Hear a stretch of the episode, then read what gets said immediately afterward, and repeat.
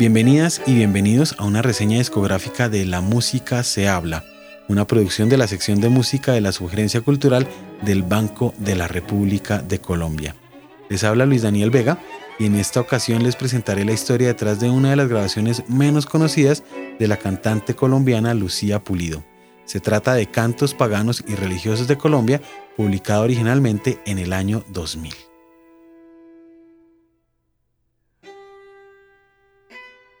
Tres recuerdos cruciales atraviesan la vida de Lucía Pulido. Por un lado, la luna llena, gigante y roja de los atardeceres del llano, y por otro, la llegada a casa de su padre, quien luego del trabajo colgaba el sombrero en la pared y descolgaba la guitarra para cantar rajaleñas, guabinas, bambucos, joropos, cumbias y fandangos. Un tercer recuerdo permanece ingrávido en su memoria, las canciones de Violeta Parra, que escuchó en su niñez gracias a una chilena que vivía en Yopal. A principios de la década de los 80, Lucía Pulido partió de la capital de Casanare y se instaló en Bogotá. En respuesta a su fallido intento de estudiar en el conservatorio, se unió a una tropa de bohemios cantautores que buscaban su personalidad en las músicas campesinas de los Andes y los llanos colombianos. En 1994, luego del éxito repentino de Alba, Lucía Pulido partió a Nueva York. Allí debutó con un segundo disco en clave de jazz latino producido por el pianista Héctor Martiñón e Iván Benavides. Su antiguo cómplice de canciones aportó una buena parte de las composiciones de este registro que sin el ánimo osado de trabajos posteriores le valió la entrada al difícil circuito neoyorquino de jazz. El sofisticado sonido de su estreno discográfico le dejó un sabor agridulce que conjuró más adelante con un grupo llamado Fiesta de Tambores junto al percusionista Ian Betancourt y el baterista japonés Satoshi Takeishi, quienes habían participado en su grabación anterior, retomó canciones que había escuchado en viejos documentos fonográficos como la colección Música Folclórica Volumen 1 Costa Pacífica de Colombia y otros de Totola Momposina y Estefanía Caicedo. El repertorio estudiado en ese efímero laboratorio sonoro sirvió de base para un nuevo disco que se grabó en septiembre de 1998 en System 2 los legendarios estudios ubicados en Brooklyn, a donde llegaron, además de Takeshi y Betancourt, el contrabajista caleño Jairo Moreno, la chelista Michelle Kinney, el clarinetista Chris Speed y el trombonista Luis Bonilla. Pasaron dos años antes de que fuera publicado definitivamente por el sello alemán Intuition Records.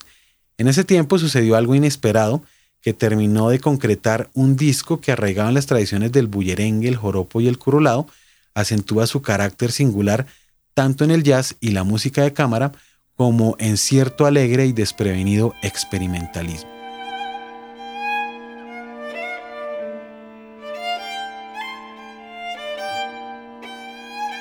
En el marco de un encuentro de colombianistas organizado por la Universidad Estatal de Pensilvania, Lucía fue invitada a dar un concierto. Al término de su presentación, Manuel Zapata Olivella subió a la tarima y le dijo, Tú eres como la mangosta mataculebra cascabel. Al simpático piropo, meses más tarde la cantante respondió con el audio de las sesiones y un mensaje en el que convidaba a Manuel Zapata Olivella a redactar las notas del disco. El loriqueño hizo lo suyo y también bautizó el disco en cuyo librillo de presentación se pueden leer las siguientes palabras exaltadas. Dice Zapata Olivella, Contrario al sistemático despojo del acervo musical de nuestros pueblos, Lucía Pulido, cantante colombiana, y Satoshi Takeishi, percusionista japonés, lo han enriquecido con arreglos orquestales. En una palabra, nutrir y no expoliar lo acumulado a través de las generaciones. Canciones de vaquería y laboreo, pregones libertinos y ritmos de carnaval al margen de la esclavitud y la servidumbre.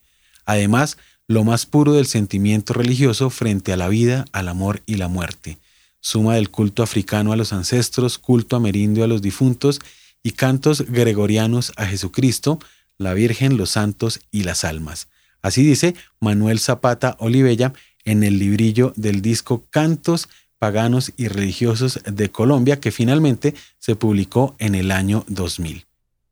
Desde el título hasta el dibujo expresionista de Alecos que engalana la portada, Cantos religiosos y paganos de Colombia nos transporta a lugares donde la palabra cantada es al mismo tiempo ritual y recurso artístico. Muchos años después de haber sido editada originalmente, confirmamos que en esta grabación la melancólica sensualidad de Lucía Pulido permanece intacta. Vale la pena mirar para atrás entonces y descubrir esta joya ignorada del jazz colombiano. Gracias por acompañarnos en esta reseña discográfica de La Música se habla, una realización de la sección de música de la Sugerencia Cultural del Banco de la República de Colombia. La producción estuvo a cargo de María Alejandra Granados. Les invitamos a seguir la actividad cultural del Banco de la República en la página www.banrepcultural.org, en Facebook como Club de Música Biblioteca Luis Ángel Arango y en Instagram, Twitter y YouTube como Banrep Cultural. La música que abre y cierra esta narración es parte de Elegía de la Anaconda del compositor colombiano Francisco Sumaqué e interpretada por el Cuarteto Cuarte. Les esperamos en un próximo episodio.